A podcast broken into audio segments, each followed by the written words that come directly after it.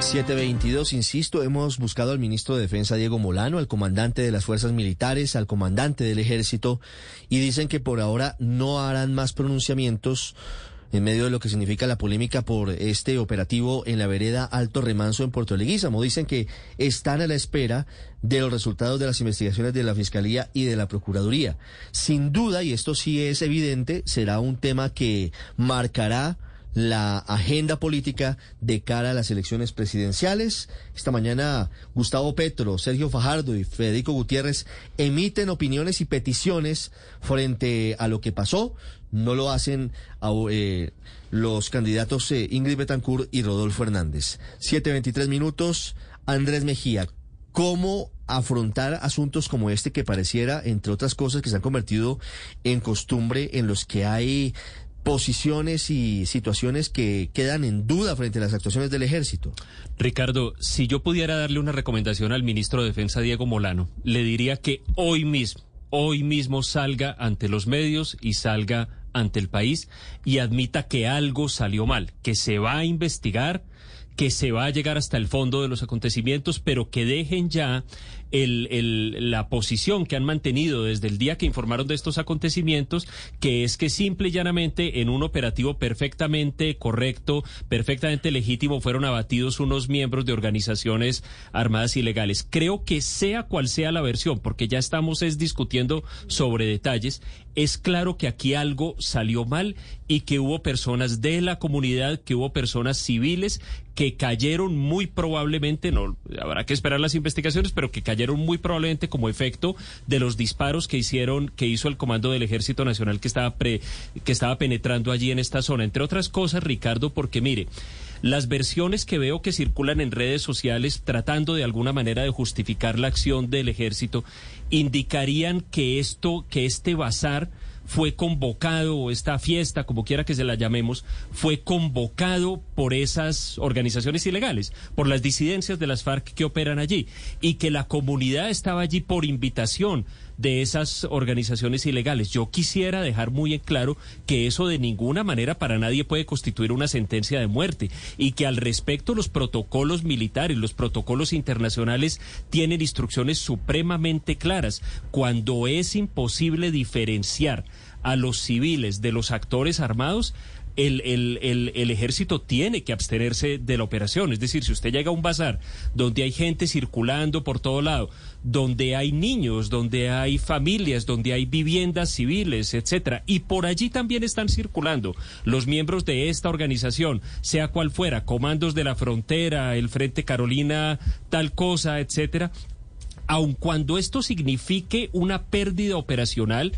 esa pérdida operacional en todo caso es muy inferior a la pérdida humana y moral tan, tan, tan extraordinaria y tan enorme que es que, que, mueran civiles en un, en un enfrentamiento de este tipo. Entonces, de, modo que si yo pudiera, y, y, de hecho creo, Ricardo, que la mejor manera de ayudarle a la institución de, eh, del Ejército Nacional y en general a la legitimidad de las fuerzas militares es salir hoy mismo a admitir que algo salió mal, que se va a investigar qué fue lo que salió mal y que llegado el momento se van a tomar las medidas que, eso amerita. Sí, pero, pero los, los, hechos parecen claros, ¿no, Ricardo? Porque eh, normalmente a todo esto le decimos siempre es que hay más preguntas que respuestas y tal, y va quedando una duda y eso se va diluyendo en el tiempo y nos quedamos con la idea de que no se supo lo que pasó.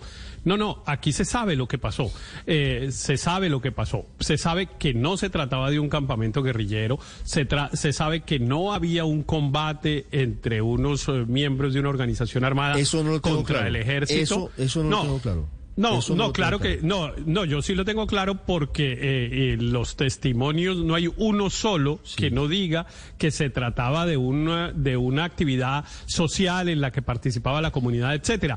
Lo que no quiere decir que no necesariamente hubiera personas armadas, probablemente. Es casi seguro. Pudo haber es casi es casi seguro, lo que no quiere decir que sea un combate, es que eso no hace que sea un combate, que una persona de las que estaba armada hubiera disparado y atacado contra un miembro del ejército no convierte la escena en un combate.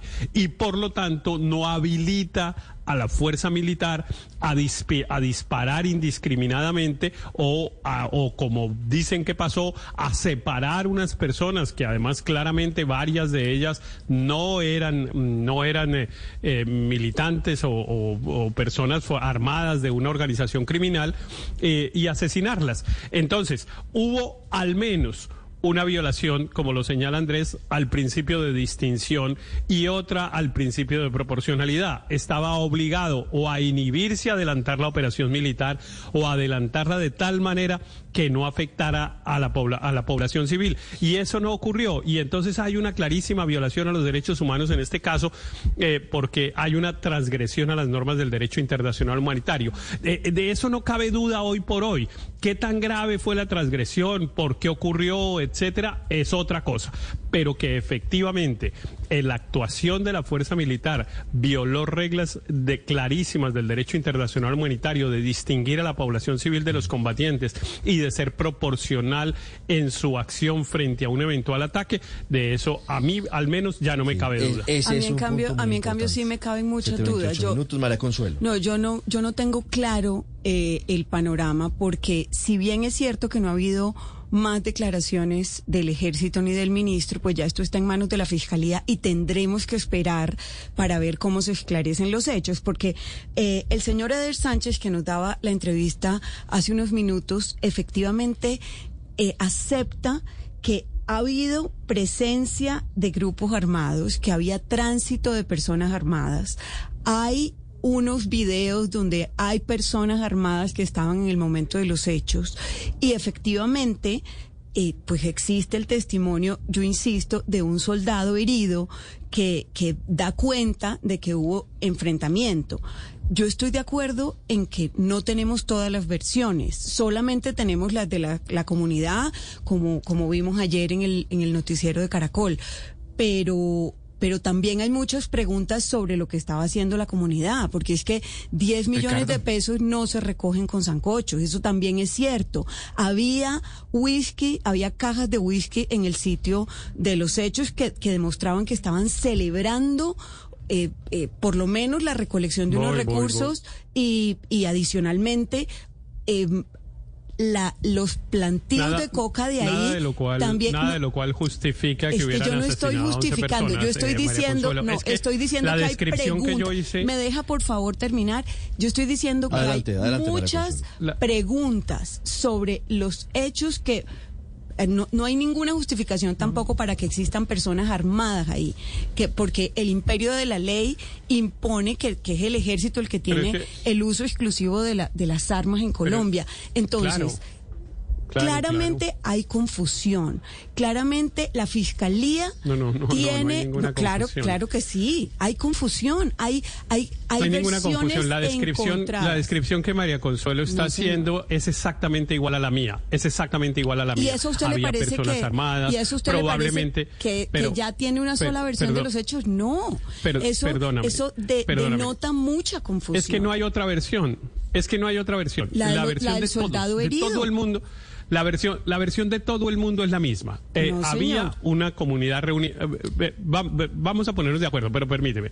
Va, hay una comunidad reunida. Dentro de esa comunidad hay personas armadas que forman parte de las disidencias. Sí, sí, aceptemos eso. Eso, eso yo, pues la comunidad lo niega, pero todas las evidencias parecen indicarlo, como lo señala María Consuelo. Hay unos videos que podría uno decir que fue el día anterior, lo que fuera, pero que evidentemente ahí había personas armadas. Sí, que es una zona al menos de tránsito de, cocaína, tampoco hay ninguna duda, que es bastante probable que hubiera en la celebración em, dineros provenientes del tráfico, todo eso aceptémoslo como cierto para no enredar, porque es que nada de eso es relevante. Lo relevante es si la fuerza militar actuó distinguiendo entre unos combatientes y la población civil, sí o no, y si la fuerza militar actuó y reaccionó proporcionalmente a un eventual ataque.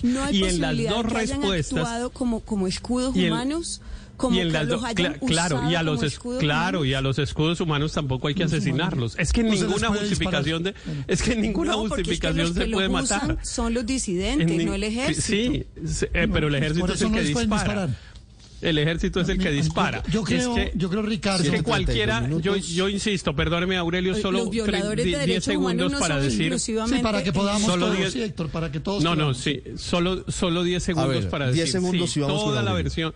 Toda la versión es cierta, pero nada justifica la actuación de la fuerza pública. Es que ese, es, ese es un punto fundamental, el hecho de utilizar las armas del Estado contra un grupo de personas si estaban allí en medio de la población civil es donde todo termina complicándose y enredándose, Aurelio. No, no es que no se justifique, Ricardo, es que está prohibido. Sí, sí, Lo que hizo el ejército está prohibido. No, porque aquí se deja el margen de que es optativo, de que si de pronto hay unos revueltos con otros, entonces sí se puede. No, está prohibido. Y claramente voy a leer. Prohibido si lo hicieron. Es que no se sabe si lo hicieron. Eh, trato de continuar. Principio de distinción. Se prohíben los ataques contra las personas y bienes civiles. Los que dirigen operaciones militares están obligados a distinguir el ámbito civil del militar. ¿Hubo distinción? No hubo distinción. Yo voy a partir de lo peor de que el bazar era cocalero, que allá adentro había disidencias. O sea, pongamos el peor escenario. ¿Y qué sucede? Está prohibido cuando está mezclada población civil y combatientes armados disparar en regadera, para utilizar un término común. Eso está prohibido. El ejército no lo puede hacer. Es más, voy a decir algo. Los combatientes pueden hacerlo porque no son ejército y tendrán su pena y tendrán su castigo, pero el ejército lo tiene prohibido, la fuerza pública lo tiene prohibido en Colombia, en Ucrania, en Afganistán y en donde sea. En Ucrania están disparándole a civiles revueltos con militares o unidades militares o gente en armas. Aurelio, Eso va para un, oyente, un oyente me pregunta, si al ejército, si al ejército le empiezan a disparar desde el sitio, el ejército qué debe hacer? Cuando hay civiles mezclados dentro de lo que les disparan, está prohibido que respondan de eso. Respóndale, por favor, ¿qué, qué debería hacer el ejército en ese caso? Tiene que replegarse y esperar y distinguir. Pero usted no se puede poner a disparar en regadera. Eso no lo puede hacer un ejército, una fuerza pública legítima. No lo puede hacer. Está prohibido. Es prohibido disparar en regadera para la fuerza pública. Y me, hace otra pregunta, ¿Y la legítima defensa? hayan se repliega. a la población había, no, no, no, no, había no, no, yo, yo, acepto, yo, acepto, no, todo lo contrario. Yo acepto que es así. Todo lo contrario, yo estoy convencido que el soldado, que el soldado al que menciona María Consuelo eh, dice la verdad, ni más faltaba. Estoy absolutamente convencido que unas personas le, le dispararon. No tengo ninguna duda de que eso puede haber ocurrido. Nada de eso explica, justifica y vuelve legítimo la operación militar que terminó con 11 personas muertas, de las cuales al menos 6 o 7 no eran combatientes. No eran Aurelio. Incluso había mujeres embarazadas. Sí, me decía Ricardo, le cuento, le cuento que conozco al dirigente Eder Sánchez del Putumayo campesino desde hace muchos años y creo verdaderamente todo lo que he dicho acá. Y él dice, le pido a las autoridades que aclaren la situación. Realmente claro, es un hombre sensato, es un hombre que dijo lo que vio. Lo conozco como tal, lo conozco como una persona sensata, me parece bien, pero le reitero, donde hay militares y civiles mezclados, donde hay combatientes y civiles mezclados, la fuerza pública legítima tiene como prohibido disparar. Me hace otra pregunta el oyente. lo puede hacer. ¿Este caso lo debe investigar la justicia ordinaria y la justicia penal militar? Ricardo. ¿Eh? Aurelio. Yo creo, que la, yo creo que la justicia penal militar, porque se supone que es un acto en servicio. Lo que pasa es que si, que si esa justicia penal militar en esa investigación encuentra que hubo violación clarísima del derecho internacional humanitario, es que ahí está la discusión. a otros niveles. Ahí está la discusión. 7.36 minutos, Daniel.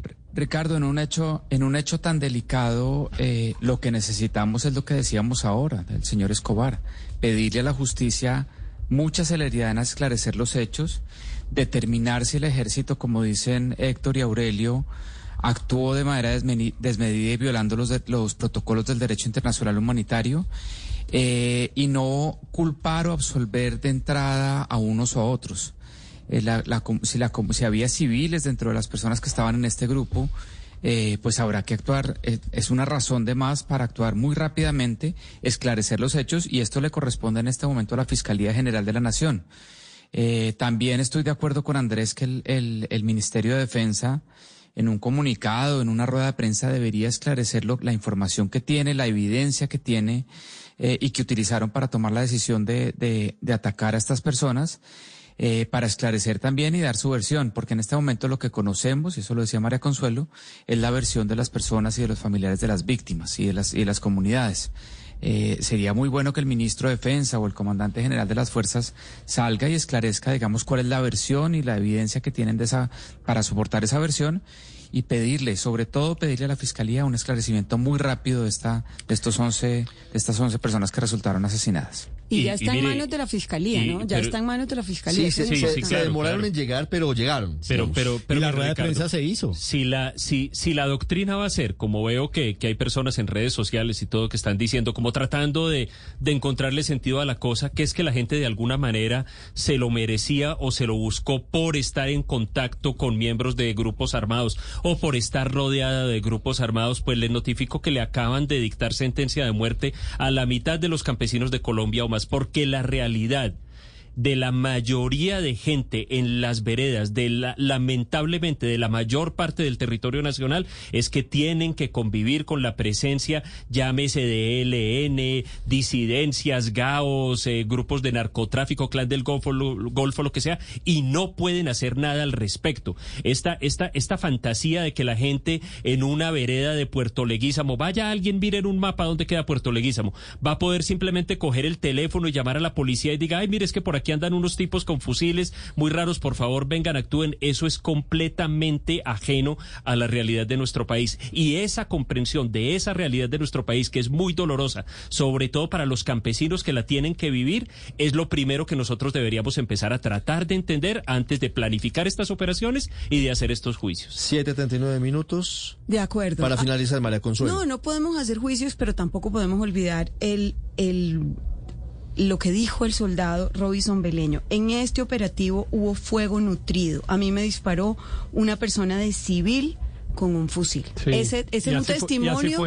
Ese es un testimonio que hay que darle también la credibilidad que corresponde. Yo se la doy totalmente, yo se la doy totalmente, lo cual en nada cambia la situación de la fuerza pública, porque le insisto, primero, violó el principio de distinción, como ya lo hemos dicho un millón de veces en esta conversación, y segundo, claramente violarían también el principio de proporcionalidad. Han debido replegarse si así fue, porque claramente si atacaban, si trataban de defenderse, se iba a producir el resultado que se, que se produjo, que es matar unas personas que no tenían nada que ver en una eventual, en una eventual confrontación. Pero además en la, en la descripción que dice Andrés, que, que ha circulado el cuento de que es que estaban obligados por unos señores a ir al lugar, pues es mucho peor, porque entonces son doblemente víctimas, víctimas del actor armado ilegal y fuera de eso, cuando ah, caen en las redes del actor armado ilegal, que por la fuerza los obliga a reunirse, el, el Estado les dispara. ¿Habráse visto? 7.40 minutos. Paola, me hace un oyente el listado de las operaciones militares dudosas de los últimos meses y de los últimos años y es grande, es, es una lista importante.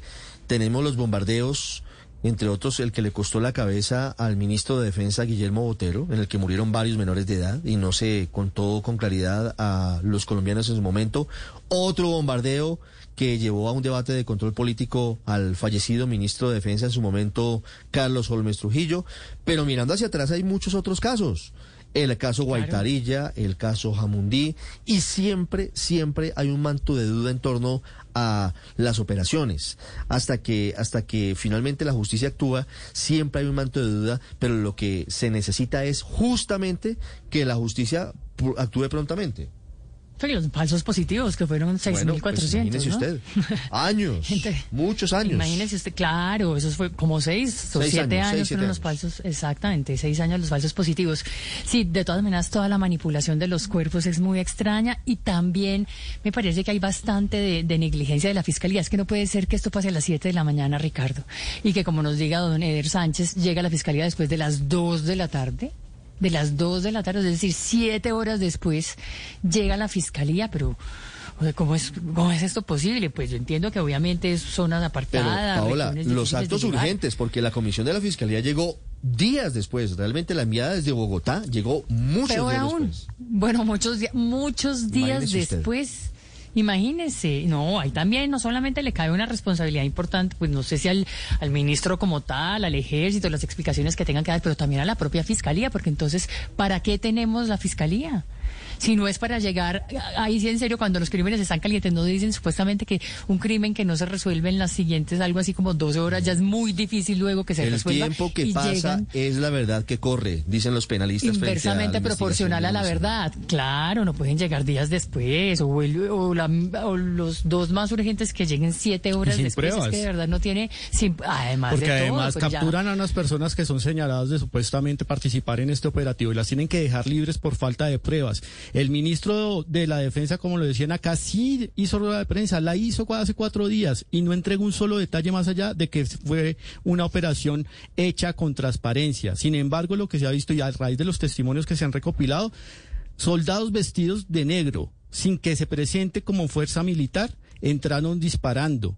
La operación estaba planeada y tenían francotiradores, porque uno utilizara esos francotiradores como se han utilizado en otras operaciones para neutralizar a los supuestos señalados de ser miembros de las disidencias de las FARC. Presencia de coca, por supuesto que va a haber presencia de coca. Es una zona donde la coca es la moneda, donde usted tiene que pagar la cerveza, la panela con gramitos de coca. Entonces, ¿qué era lo que esperaba encontrar la fuerza militar allá? ¿Personas sin armas? ¿Personas sin drogas? Las 7 de la mañana, 43 minutos, Aurelio, para finalizar. Tengo noticias desde Nueva York con, el presidente Iván Duque. Tenemos noticias de Ucrania desde Londres antes. Para finalizar, Aurelio. Sí, una última pregunta muy breve. ¿Y el comandante del operativo consultó a un mando superior para entrar a proceder con la operación? Gran pregunta. O sea, esto no se queda, Gran eso pregunta. no queda en el comandante del operativo. Eso queda más arriba. Porque yo estoy seguro que el del operativo dijo, mi general, está así, proceda, coronel. ¿Quién dio la orden? Eso hay que mm, averiguarlo también. Pero no estoy seguro, ¿sabe? La pregunta suya es válida. No sé si preguntó o no preguntó, si consultó o no consultó. Mm, es cuando usted va a meter lanchas, helicópteros, francotiradores, hombres de negro, mm, hombres de camuflado. yo, yo, llamo a Ricardo Espina y le digo, oiga Ricardo, ¿está así? ¿Le hago o no? Me quedo con la pregunta. Hagamos la pregunta. Eh, eh, una más de las que están aquí en el cuestionario para respetuosamente formularles ¿Quién tomó en última al general Zapateiro, al general Navarro, al ministro de Defensa Diego Molano y al presidente Iván Duque. No sé si el presidente Iván Duque estaba o no enterado de este operativo.